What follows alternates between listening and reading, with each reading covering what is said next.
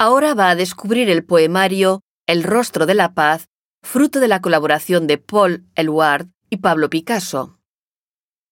El ejemplar expuesto en la exposición pertenecía al político Maurice Thorez, jefe del Partido Comunista francés desde los años 30 hasta su muerte en 1964. La obra contiene una dedicatoria escrita por Paul Éluard. El hombre, presa de la paz, se corona de esperanzas. Estos son los versos que Éluard compuso para esta obra. Publicado en 1951, el poemario combina los versos del poeta con los dibujos de Picasso.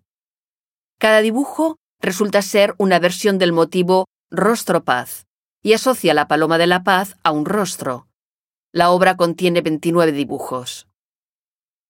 Entre los numerosos dibujos de palomas expuestos en la pared a su derecha, distinguirá en el centro un ejemplo con el dibujo El rostro de la paz que comparte nombre con la obra presentada. Éluard y Picasso se hicieron amigos en los años 1930.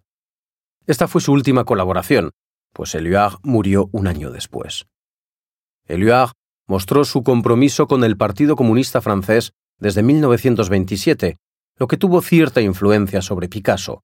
En efecto, el artista español desarrolló en los años 30 una conciencia política más marcada junto a su compañera, Dora Maar, cuyas ideas probablemente también le influenciaron.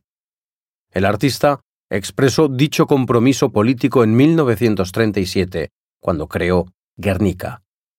Este poemario de 1951 refleja el periodo de posguerra en el que la Paloma de la Paz fue muy representada tanto por Picasso como por otros movimientos pacifistas que apoyaban al Partido Comunista francés.